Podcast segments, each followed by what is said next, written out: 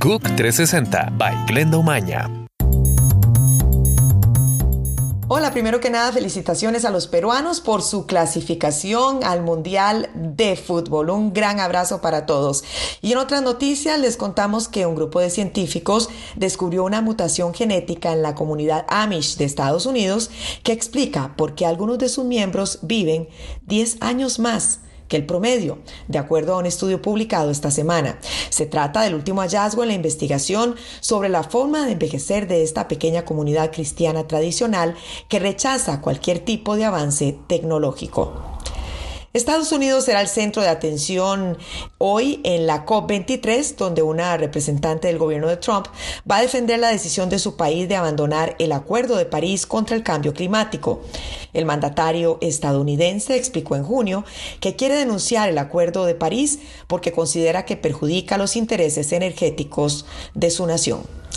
La Fiscalía de Colombia a la Corte Suprema de Justicia va a investigar a ocho congresistas oficialistas y un exministro del presidente Juan Manuel Santos presuntamente involucrados en la trama de sobornos en la constructora brasileña Odebrecht.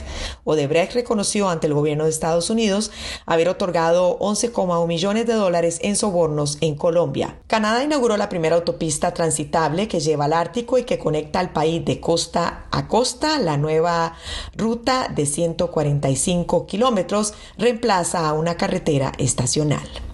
Y un pequeño cuadro del artista florentino Leonardo da Vinci, el ya célebre Salvator Mundi, superó todos los récords del mercado de arte al ser rematado por la Casa Christie's en 450 millones de dólares.